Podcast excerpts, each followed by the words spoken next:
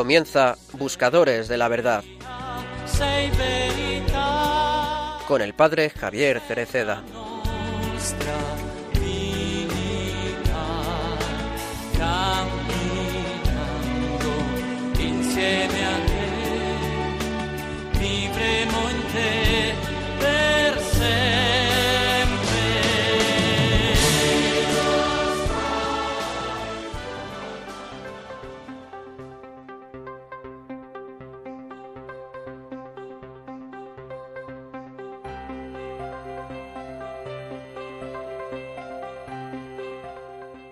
Todos hemos recibido de Dios un patrimonio como seres humanos, una riqueza humana del tipo que sea.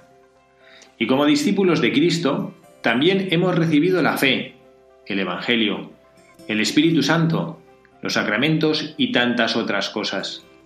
Estos dones hay que emplearlos para hacer el bien, el bien en esta vida, como servicio a Dios y a los hermanos. Y hoy la Iglesia te dice, nos dice, Utiliza lo que te ha dado Dios y mira a los pobres. Mira, hay muchos, también en nuestras ciudades, en el centro de nuestra ciudad hay muchos. Haz el bien. A veces pensamos que ser cristianos es no hacer el mal. Y no hacer el mal es bueno, pero no hacer el bien no es bueno. Tenemos que hacer el bien, salir de nosotros mismos y mirar, mirar a quienes tienen más necesidad. Hay mucha hambre incluso en el corazón de nuestras ciudades y tantas veces entramos en esa lógica de la indiferencia. El pobre está ahí y miramos para el otro lado. Tiende tu mano al pobre. Es Cristo. Sí, algunos dicen, estos sacerdotes, estos obispos que hablan de los pobres, de los pobres, nosotros queremos que nos hablen de la vida eterna.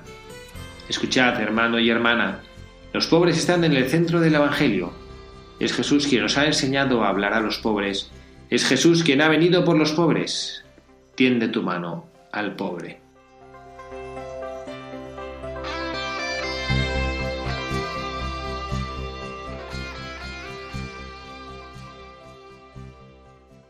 Muy buenas tardes, queridos amigos, queridos oyentes de este programa de Buscadores de la Verdad, en esta nueva tarde de este sábado 21 de noviembre. Ya estamos a punto, a punto de acabar el año litúrgico. Mañana solemnidad de Cristo Rey y pronto empezaremos año nuevo. El año nuevo litúrgico, este devenir de los tiempos litúrgicos nos recuerda cómo todo siempre es nuevo, pero a la vez todo lo hemos vivido. Repetimos cosas, pero con la novedad de Jesucristo en nuestro corazón. Eh, empezamos este programa hoy con la alegría de recuperar a nuestra colaboradora habitual, Carla Guzmán. Carla, muy buenas tardes. Muy buenas tardes, padre, y muy buenas tardes a todos nuestros queridos oyentes. Muchísimas gracias por estar aquí de nuevo, después de bueno, este periodo que ya nos contarás en este programa, que el Señor está permitiendo que vivas de tu vida, acompañando a tu hijo Pedrito en su enfermedad. Sí, la verdad que, bueno, que como algunos sabrán, este, nada, eh, mi pobre hijo se puso enfermo Nada, le hemos estado acompañando, gracias a Dios parece que está un poquito mejor, gracias a todas vuestras oraciones. Y nada, y la verdad que os echaba mucho de menos porque, porque la radio también descansa, ¿no? Y, ayuda mucho.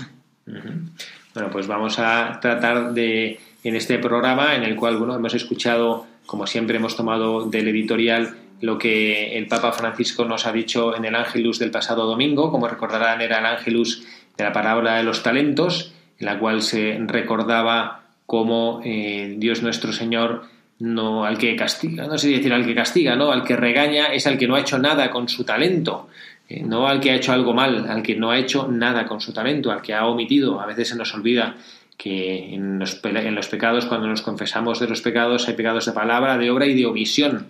Hay esos pecados de omisión del bien debido que no hemos hecho, no el mal que hemos cometido, sino un bien que debíamos haber hecho y que no hemos realizado. Bueno, pues es lo que el Papa nos recuerda y también hoy, de la mano del Papa, vamos a querer hacer, eh, bueno, pues un, camino junto a nuestra buscadora del día de hoy que nos la va a presentar Carla, que es una buscadora que ella ha propuesto para el programa. Cuéntanos, Carla, quién es. Pues la verdad que, que, me encanta es, vamos a hablar sobre la Beata Guadalupe Ortiz de Landazuri. La Beata Guadalupe fue, es, ha sido la primera mujer de la obra del Opus Dei que, eh, bueno, numeraria, que ha sido reconocida ¿no? en los altares.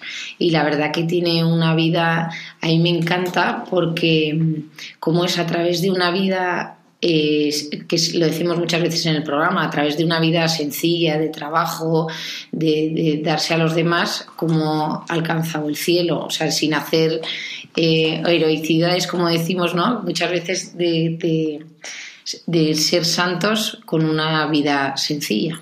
Con una vida normal, que al final la santidad no es hacer cosas espectaculares, eh, porque si no, pues habría pocos santos. Eh, en la vida de la Iglesia hemos visto, bueno, pues han subido a los altares, han sido proclamados santos, pues un porcentaje pequeño de quienes han pisado la tierra, un porcentaje pequeño incluso de quienes han profesado la fe en Jesucristo.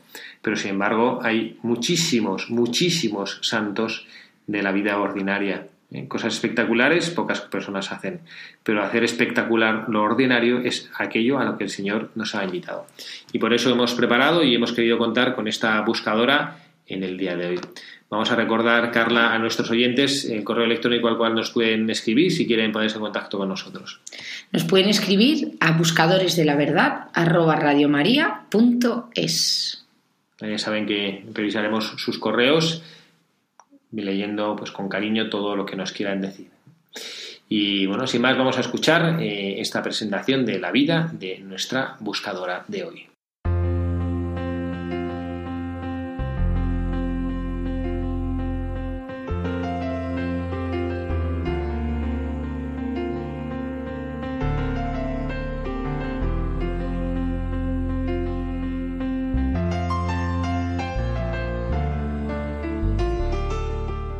Guadalupe Ortiz de Landázuri nació en Madrid, España, el 12 de diciembre de 1916. Era la cuarta y la única chica del matrimonio de Manuel Ortiz de Landázuri y Eulogia Fernández Heredia. Sus padres la educaron en la fe cristiana. Cuando era pequeña murió su hermano Francisco, que la precedía. Con diez años se trasladó con su familia a Tetuán, en el norte de África, por el trabajo de su padre, que era militar. En su infancia destacaban ya dos rasgos definitivos de su personalidad, la reciedumbre y la valentía. En 1932 regresaron a Madrid. Durante la Guerra Civil Española, su padre fue hecho prisionero y finalmente condenado a ser fusilado. Guadalupe, que tenía entonces 20 años, junto con su hermano Eduardo y su madre, pudo despedirse de él horas antes de su muerte y darle serenidad en esos duros momentos. Perdonó de corazón a los que habían decidido la condena de su padre. En 1937 consiguió pasar con su hermano y su madre a la otra zona de España, donde se encontraba su hermano Manolo, y se instalaron en Valladolid hasta el final de la guerra. Volvieron a Madrid en 1939 y Guadalupe comenzó a dar clases en el colegio La Bienaventurada Virgen María y en el Liceo Francés. Un domingo de 1944, al asistir a misa, se sintió tocada por la gracia de Dios. Al regresar a su casa, encontró un amigo al que manifestó su deseo de hablar con un sacerdote, y éste le felicitó el teléfono de José María Escriba, de Balaguer. El 25 de enero acudió a una cita con él en el que era el primer centro de mujeres del Opus Dei, en la calle Jorge Manrique. Guadalupe recordaba ese encuentro como su descubrimiento de la llamada de Jesucristo, amarlo sobre todas las cosas a través del trabajo profesional y de la vida ordinaria. Ese era el mensaje que Dios quería recordar a los hombres sirviéndose del Opus Dei. Después de considerar el asunto en la oración y de asistir a unos días de retiro espiritual, el 19 de marzo decidió responder que sí al Señor. Guadalupe tenía 27 años y a partir de ese momento intensificó su trato con Dios. Cumplía con amor sus ocupaciones y buscaba pasar ratos de oración junto al sagrario. Durante el curso de 1947-1948 fue la directora de la residencia universitaria Zurbarán. Conectaba fácilmente con las universitarias, que respondían con confianza a la paciencia y al cariño que les mostraba y al sentido del humor con que les ayudaba en su vida académica y personal. Guadalupe tenía un gran corazón y un carácter resuelto, que procuraba dominar, esforzándose por expresarse con delicadeza y suavidad. Su optimismo cristiano y su sonrisa habitual atraían, y esa alegría se expresaba muchas veces en canciones, aunque no cantase especialmente bien. Recuerda a Beatriz Gaitán, historiadora. Siempre que pienso en ella, oigo, a pesar del tiempo transcurrido, su risa. Guadalupe era una sonrisa permanente, acogedora, afable, sencilla. En 1956 se trasladó a Roma para colaborar más directamente con San José María en el gobierno del Opus Dei. En ese año se desatan los primeros síntomas de una afección cardíaca y debe ser operada en Madrid. A pesar de la buena recuperación, su cardiopatía se hace más grave y debe regresar definitivamente a España. Retoma la actividad académica e investigadora. Quienes coincidieron con ella recuerdan que era más comprensiva que exigente con las personas y que se veía que buscaba a Dios a lo largo del día. Se sabía mirada por él y por la Santísima Virgen siempre que podía hacía breves visitas al sagrario para hablar a solas con Jesús sacramentado, a la vez que pensaba en sus alumnos al preparar con rigor y dedicación las clases. Tenía muchas amistades a las que dedicaba tiempo y sus mejores energías, sin descuidar a quienes convivían con ella, a las que atendían con mucho cariño. A pesar de su enfermedad cardíaca, Guadalupe no se quejaba y procuraba que no se notase el cansancio que le producía caminar, subir escaleras, y se esforzaba por escuchar con interés a los demás y quería pasar inadvertida, buscando centrar la conversación en los otros. En 1975, los médicos deciden que la mejor, operación, la, la mejor opción es operarla y deja su casa en Madrid para ingresar en la Clínica Universitaria de Navarra. El 1 de julio es operada. Pocos días antes, el 26 de junio, había fallecido en Roma el fundador del Opus Dei, Guadalupe recibió la noticia con gran dolor, pero con la paz y la alegría de saber que ya gozaba de Dios. Ella misma, a los pocos días, iba a enfrentar su propia muerte con esa serenidad. Aunque el resultado de la operación fue satisfactorio, cuando estaba recuperándose sufrió una repentina insuficiencia respiratoria. Murió el 16 de julio de 1975, fiesta de la Virgen del Carmen. Sus restos reposan en el cementerio de Pamplona. El 8 de junio de 2018, el Papa Francisco autorizó promulgar el decreto del milagro atribuido a la intercesión de la venerable sierva de Dios María Guadalupe Ortiz de Landázuri y Fernández de Heredia, y fue beatificada el 18 de mayo de 2019.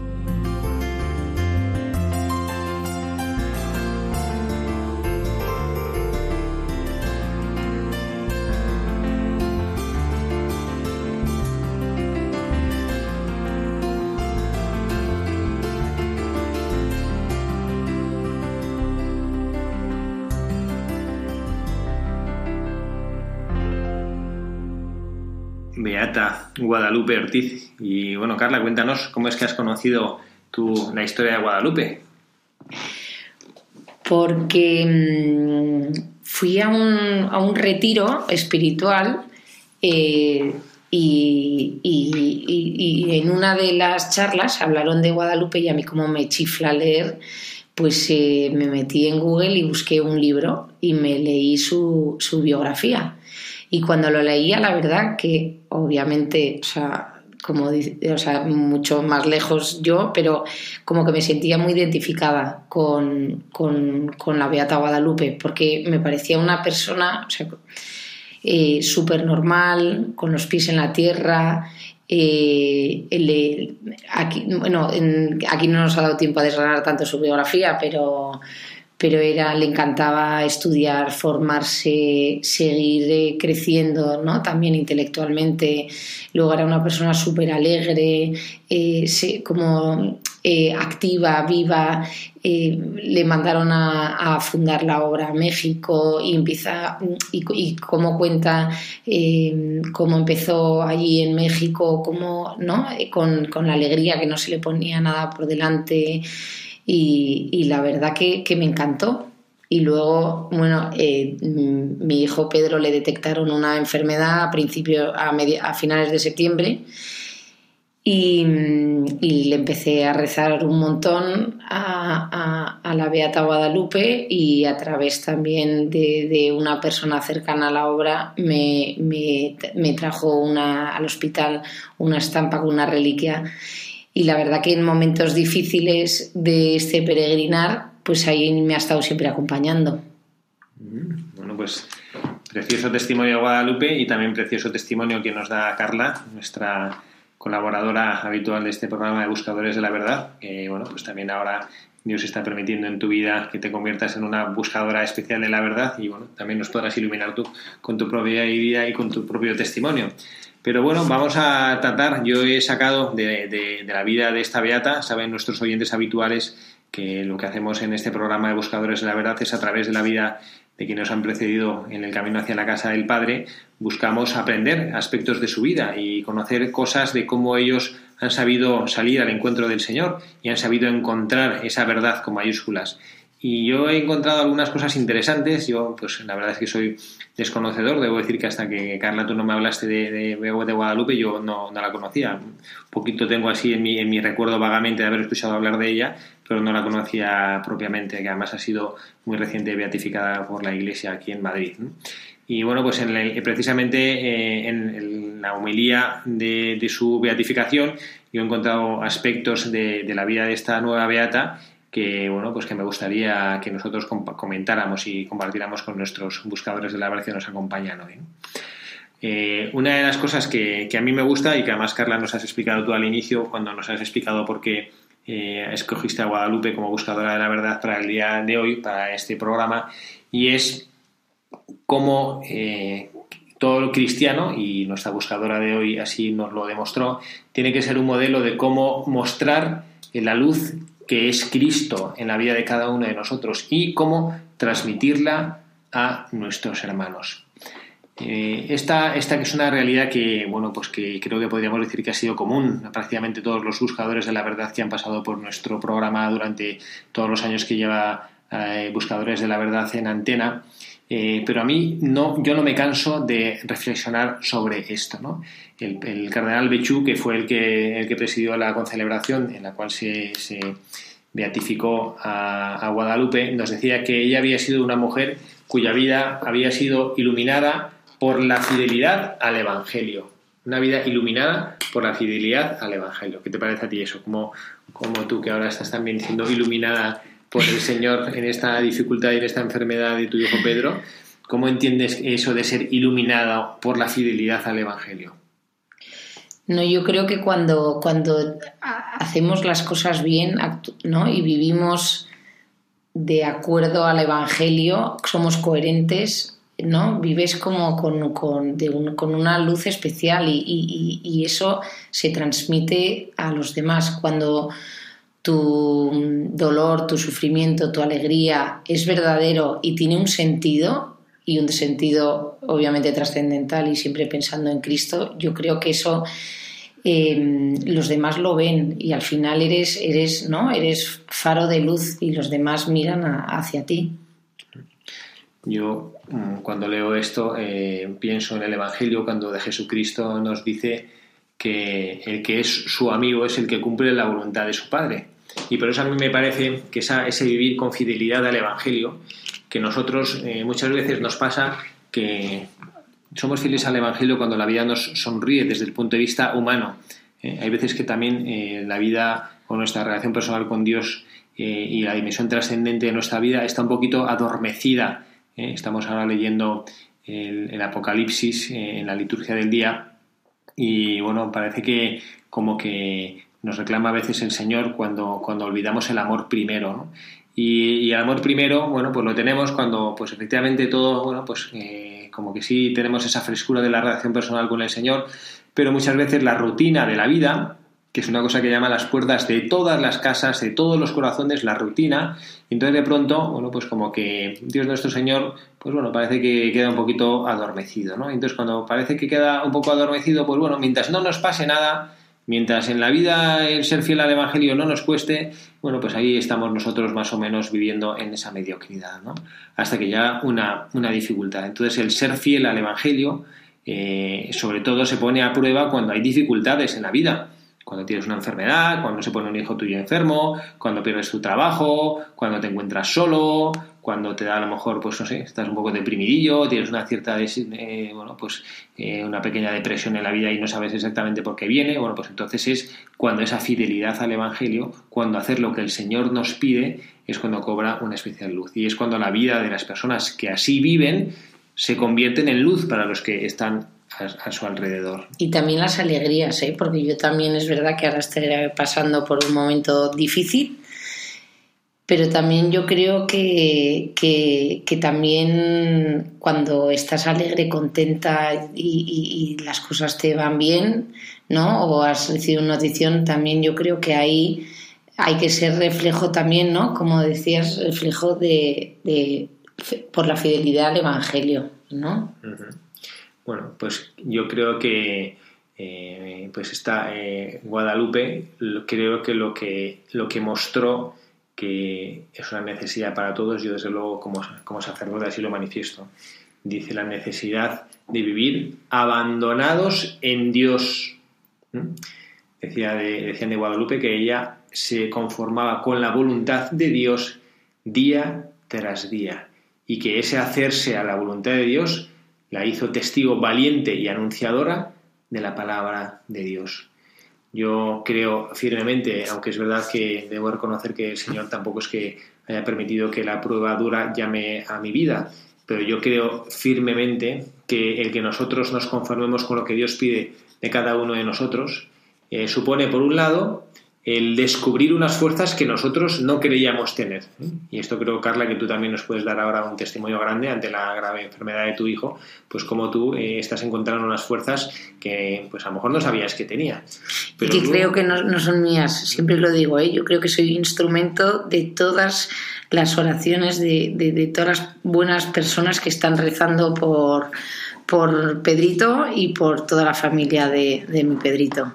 Porque es verdad, o sea, lo que dice usted, padre, em, cuando ves eh, sufrir a un hijo y cuando te ponen el, futuro, ¿no? La vida de tu hijo eh, muy complicado, todo el mundo piensa que te vas a venir abajo y la gente me dice, pero ¿cómo sacas esa fuerza? Y digo, la verdad que es que, o sea, cero mérito mío no es eh, ni falsa modestia, ni, pero es verdad, es de tanta gente que reza y, una de las cosas que, he constatado en, esta, en este Via Crucis es eh, la comunión de los santos, que muchas veces, lo, ¿no? y mira que lo rezamos en el credo, pero que lo he constatado cuanta eh, esta comunidad de gente que, rezamos unidos por, por no por, por, ojalá Dios sobre un milagro en, el cuerpo de, Pedrito pero es verdad eso es lo que lo que te sostiene y lo que te da fuerza para, para luchar día a día y seguir aquí al pie del cañón.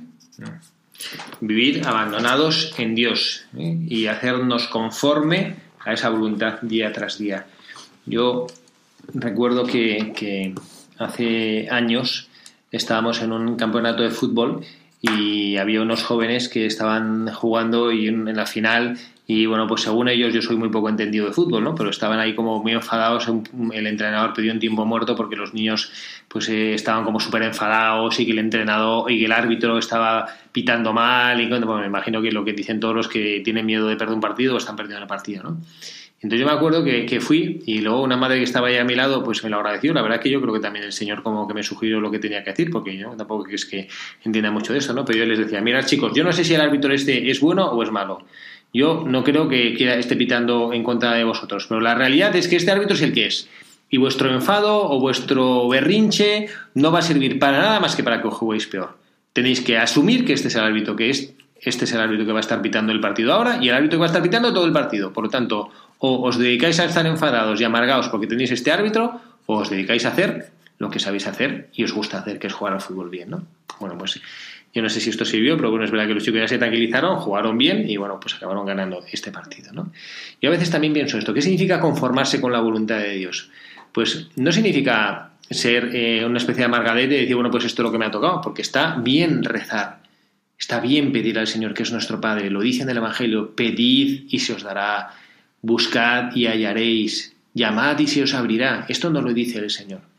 Pero también es verdad que hay que aceptar, bueno, pues yo llamo, pido, lloro, imploro y luego pues sigo caminando diciendo, Señor, lo que tú me des. Y yo me, me adapto y acojo, no me resigno, acojo lo que tú decidas que mi vida sea. Y esto es lo que se convierte en una fuente de luz. Yo a Carla, bueno, te lo he dicho Carla a ti en privado, pero ahora lo podemos decir en antena delante de nuestros, de todos nuestros eh, oyentes, que a mi juicio una de las cosas que más eh, ayuda a quienes están cerca de ti durante todo este proceso es ver efectivamente la fuerza que das y la ilusión que tienes en todo y en, que Dios va a escuchar y que Dios te va a volver la salud a tu hijo y, en cualquier caso que vas a aceptar lo que Dios te mande. Y lo, que llena de esperanza es ver, caray, si esta mujer que está siendo tan duramente probada, porque yo no sé si hay una cosa más dura, una prueba más dura en la vida, que, bueno, pues a una mujer o a un hombre, a un hijo, un hijo suyo, acompañarle en una enfermedad grave, de caray, pues si esta mujer pasando por esta prueba es capaz de no perder la paz y evidentemente no estar en la luna de Valencia y estar que no se entera y como si no, ah, no, siendo consciente de la gravedad de lo que sucede y a pesar de eso no perder la paz, pues uno dice, caray, pues si esta mujer es capaz de vivir así, pues hombre, yo quiero creer que también yo podría vivir así, ¿no? Bueno, pues eso es fuente de esperanza. Y esto es lo que también nuestra buscadora eh, hizo con su vida. Ella mostraba coraje y alegría de vivir, vivir abandonada en Dios, ¿no?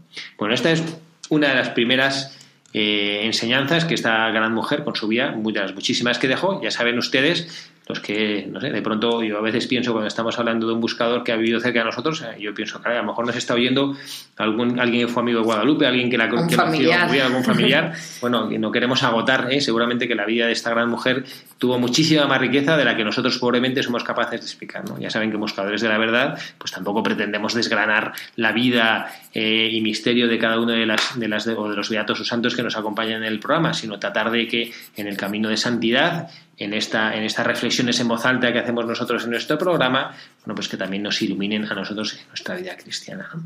Hay una segunda, eh, una segunda enseñanza, como siempre, eh, común a tantos y tantos buscadores de la verdad, y es que vivía una intensa vida sacramental y vivía prolongados tiempos de recogimiento. Dicen de ella que la Santa Misa y la confesión eran los pilares de su vida espiritual. Yo como sacerdote mm, tampoco es que yo tenga eh, muchísimas personas a las que acompaño espiritualmente, pero algunas las acompaño. Y puedo decir y dar fe que con frecuencia cuando hay personas se acercan a mí y me dicen, padre, es que me noto un poco frío, padre, es que estoy un poco despistada ahora, como siento que el Señor está un poco lejos de mí, como que me, me siento... Y sistemáticamente le digo, ¿has abandonado tu vida de oración? ¿Has alejado tu vida del sacramento de la confesión? ¿Te has alejado de la Eucaristía? Y casi sistemáticamente la respuesta es sí. Es muy difícil, queridos amigos, queridos oyentes, buscadores de la verdad, es muy difícil vivir una vida con alegría cuando no permitimos que la fuente de nuestra alegría esté cerca de nosotros. Es muy difícil vivir con plenitud y con entusiasmo si a Jesucristo, que es la fuente de ese entusiasmo, le cerramos la puerta. Y muchas veces lo hacemos así, y lo hacemos así no cuando activamente le decimos, Señor, lárgate de mi vida, sino cuando no le abrimos la puerta. ¿Mm? Apocalipsis 3, eh, estoy a la puerta y llamo, si alguien me abre, entraré y cenaré con él y él cenará conmigo. Tenemos que abrirle la puerta al Señor. No digas, bueno, es que no se la he cerrado, bueno, es que no se la has abierto. Tienes que abrirle al Señor con esa intensa vida espiritual. Tienes que hacer que el Señor eh, quieras que Él reciba tu corazón.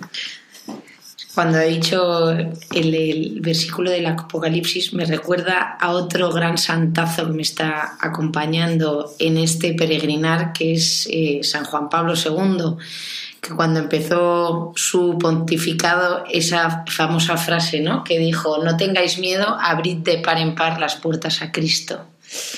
Pues es verdad, porque yo creo que, que en una relación, ¿no? Si nosotros queremos ser cristianos auténticos, es dar y recibir, ¿no? Y, recibir de la, de la fuente. ¿Y cuál es la fuente? La Eucaristía. Y si no estamos en gracia de Dios y no bebemos de esa fuente, pues difícilmente podremos llevar una vida ¿no? cristiana y coherente.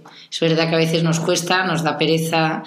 Eh, mirar, un, una, una otra pequeña milagro de, todo este camino. Eh, cuando empezó todo lo de Pedrito, un grupo de familias que íbamos a ir de misiones este año en Semana Santa, pero que no pudimos ir por todo el tema de la pandemia, pero hemos ido, es un, se ha convertido en un, grupo de, familias de oración.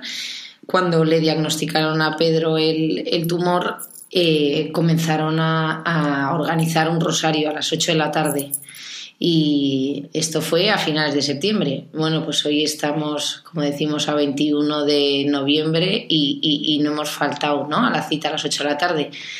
Y al principio, pues eso eran las familias de misiones, se fue expandiendo y, es verdad que, que, hay gente que nos llama y que me escribe y que me dice, jo Carla, qué fuerte, nunca había rezado el rosario y he aprendido a rezar el rosario, o incluso gente no tenía ni rosario y como que, engancha. Entonces es verdad que al principio nos cuesta, ¿no? Como cuando al principio, por ejemplo, que, también nos pasa que cuando un domingo no vas a misa y dices, bueno, pues ya como me tengo que confesar, pues al siguiente vas y te empiezas a abandonar.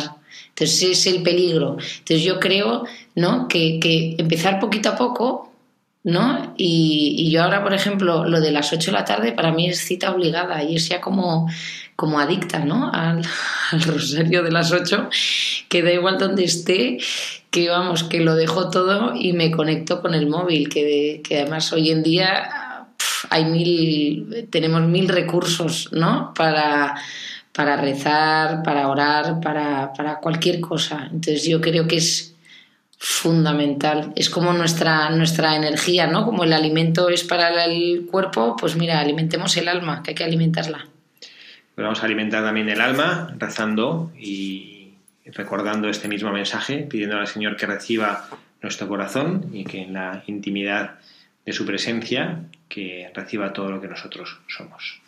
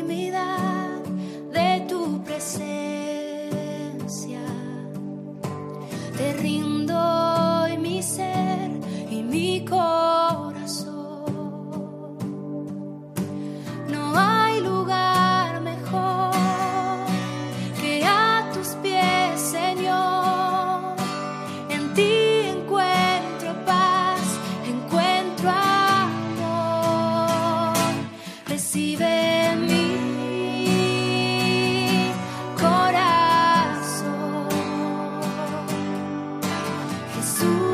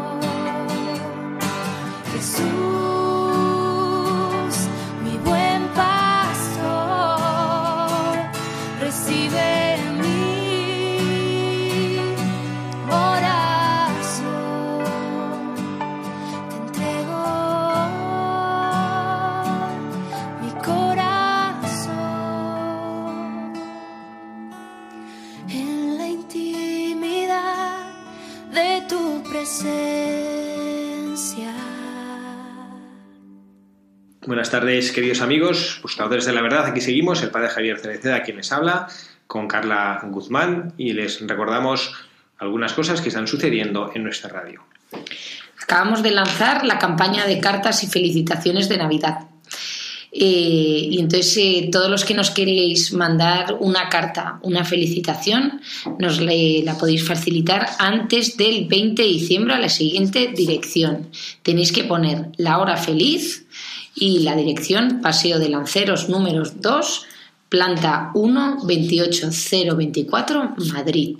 Entonces, si queréis felicitar, mandar cartas, lo que queráis, y así luego lo hablamos en la radio, acordaros, la hora feliz, Paseo de Lanceros número 2, planta 1, 28024, Madrid. Y la siguiente noticia es Monseñor Carlos Escribano Subías ha tomado posesión como arzobispo de la diócesis de Zaragoza. Y Radio María va a retransmitir la Santa Misa, ha retransmitido la Santa Misa de toma de posesión desde la Basílica del Pilar de Zaragoza. Y desde aquí le queremos mandar una gran enhorabuena a don Carlos y que todos rezamos por él. Bueno, este nuevo arzobispo de Zaragoza, bueno, pues damos la enhorabuena a todos los fieles de esa archidiócesis por, bueno, por, por haber tenido un nuevo, un nuevo pastor que la Iglesia, que el Santo Padre les ha asignado. Y bueno, seguimos adelante con nuestra, con nuestra buscadora de la verdad, después de haber escuchado este, bueno, esta oración cantada, eh, de la que hemos vivido la intimidad de la presencia, sabiendo que no hay mejor lugar que ponernos a los pies del Señor, en quien encontramos paz en encontramos amor. Y bueno, pues no hay otra cosa mejor que entregarle a Él nuestro corazón. Como lo ha hecho nuestra buscadora de la verdad, Guadalupe Ortiz de Landazuri, esta beata, recientemente beatificada por la Iglesia, de la familia del Opus Dei, que nos ha enseñado con su vida ordinaria a glorificar al Señor. Y bueno, yo otra de las otra de las de las enseñanzas que nos enseña, que además que es muy propio de este carisma de, del Opus Dei, es cómo vivir toda la jornada como una ocasión para intensificar el propio trato con el Señor. Una de las cosas que decían de nuestra buscadora del día de hoy, que así lo, lo, expresó en la homilía de su beatificación, el cardenal Bichú, es que ella era capaz de transformar en oración todo lo que hacía. Capaz de transformar en oración todo lo que hacía. A mí me encanta esta expresión y además yo reconozco que es una cosa que me encantaría poder hacer con mi propia vida. Transformar en oración las cosas que hacemos. Qué cantidad de veces nosotros a, a nuestro alrededor hacemos las cosas un poquito resignadamente. Hacemos un poquito pues un poco de regañadientes, ¿no? Cuando seríamos como cuando somos capaces de hacer esto, ¿no? Nosotros pensemos, ¿no? Pues no sé, alguien en que en casa que tiene que ayudar, que tienes que echar, si eres un joven y que te, estás pidiendo, te están pidiendo en casa que eches una mano, que acompañes a los abuelos, si tienes que hacer un recado para la familia, si en tu trabajo un compañero necesita de ti, si tienes que llevar en coche a un pariente, a un amigo o algo, y en vez de estar lamentándole, conviertes eso en una oración. ¿Tú desaprovecharías esa ocasión? Bueno, pues creo que también esa es una enseñanza buena que nos hace, ¿no? Aprovechar estas ocasiones que tenemos, todas las cosas que, que, bueno, no son las cosas que nos cuestan, también lo decías tú antes, Carla, también las cosas buenas, transformarlas en oración. Sí, una de las cosas, como comentaba en, en, en, en la anterior parte del programa, que a mí lo que me llamó muchísimo la atención y me, trajo, me atrajo muchísimo de, de esa virtud de su vida era la alegría y cómo transformaba todo en, su vida en, alegría ¿no? y en oración. Y hay una frase que, que, que decía que a mí me encantó, que era necesario caminar con los pies en la tierra, pero mirando siempre al cielo para ver luego más claro lo que pasa junto a nosotros.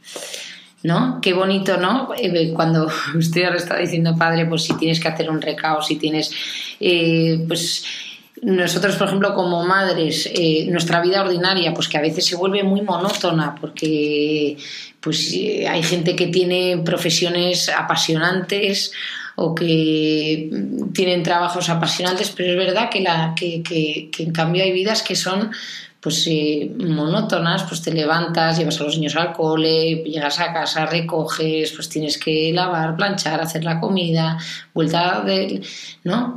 Pero si damos un sentido a toda esa vida y ese, esa vida ¿no? ordinaria la ofrecemos eh, a Dios o la ofrecemos por el sufrimiento de la gente, o eso cambiaría nuestra vida. O sea, esa salir a las 4 de la tarde con pereza, que te encantaría echarte una cabezadita en el sofá viendo la tele y, porque tienes que ir a recoger a los niños al cole, pues darle un sentido y, ofrecer ¿no? todo, todo lo que hagas, pues eh, por, ¿no? ofrecérselo a Dios. La verdad que eso a mí, eh, no sé, como que me, que, que me da todo sentido, padre. todo lo, que pones en manos del Señor efectivamente cobra un sentido que de otra manera no lo tendría. Sí, porque yo me imagino que hay gente, es verdad, que tiene un trabajo pues más aburrido, más tedioso, más monótono. Pues mira, hay que darle un sentido a toda la vida, Padre. Bueno, pues Carla, muchas gracias. Aquí con, con esta última reflexión ya se nos acaba nuestro tiempo de radio en este día, en este sábado. Muchísimas gracias. Nos hace una ilusión tremenda tenerte aquí otra vez y que sepas que durante tu ausencia que bueno, no sabemos si las siguientes semanas, porque bueno, pues el camino de Pedrito eh, todavía hacia su curación todavía no concluye. Si no puedes eh, seguir acompañándonos, que sepas que desde este programa Buscadores de la Verdad, todos los oyentes te, te, estamos encomendando y estamos rezando al Señor para que Pedrito, 11 años, para los que no lo sepan, 11 años, pues eh, que, recupere la salud. Sí, sí, sí. Vamos, yo estoy súper confiada, abandonada en el Señor y convencida que va a haber un milagro. Así que ya lo celebraremos aquí con toda la familia de Radio María. Bueno, pues muchas gracias, Carla. Gracias también a todos los oyentes que les habla el padre Javier Cereceda. Gracias por estar ahí, gracias por acompañarnos, gracias por hacer con su presencia que sea posible esta radio de nuestra Santísima Madre, la Virgen María.